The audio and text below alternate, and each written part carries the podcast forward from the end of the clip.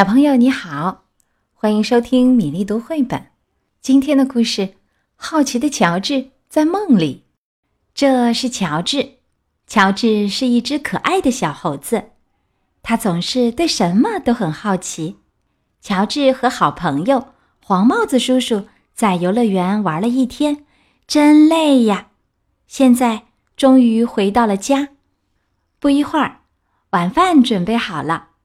乔治坐下来吃饭，可是他的个子太小了，够不着盘子。哎呦，对不起，黄帽子叔叔说：“我忘了给你垫高椅子。”他在乔治的椅子上搁了一本厚厚的书，乔治爬了上去。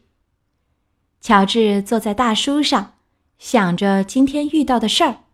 一整天，他都被人说：“你太小啦，你的手太小了。”抱不了兔宝宝，宠物乐园的阿姨说：“对不起，小家伙。”开旋转木马的叔叔说：“你一个人不行，得有大人陪着骑。也许明年你就能坐了吧？”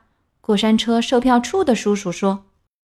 不过，美美的吃了一顿好饭，还有甜点，乔治的心情好了起来。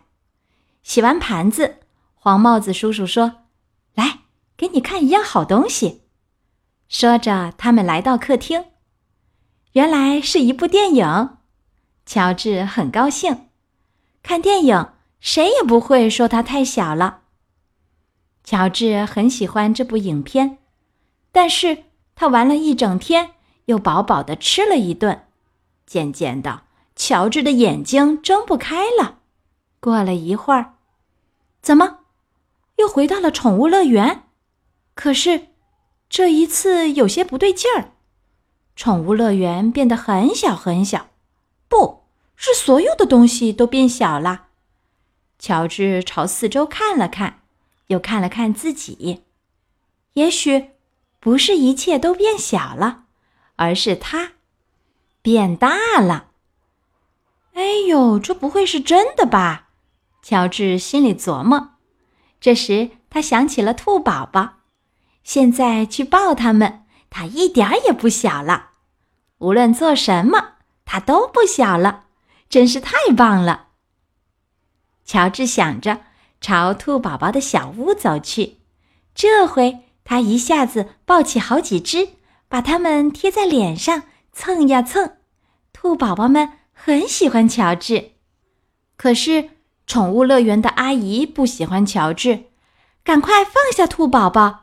他说：“你太大了，会吓坏他们的。”乔治可不想吓着兔宝宝，于是他把它们轻轻地放在地上，转身走开了。这时，乔治看见了过山车，他很好奇：现在坐过山车，它够大了吧？当然，足够大了。要是能找到一个大座位坐得进去，可是。卖票的叔叔让乔治赶快下来，你太大了，根本坐不下。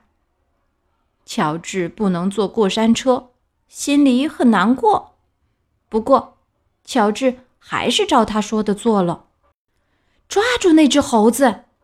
乔治刚离开过山车，有人大声叫了起来：“小心，它很危险！”游乐园里的游人吓坏了，拼命跑起来。人们朝四面八方散去，逃得离乔治远远的。乔治感觉糟透了，他根本没想吓唬别人呢。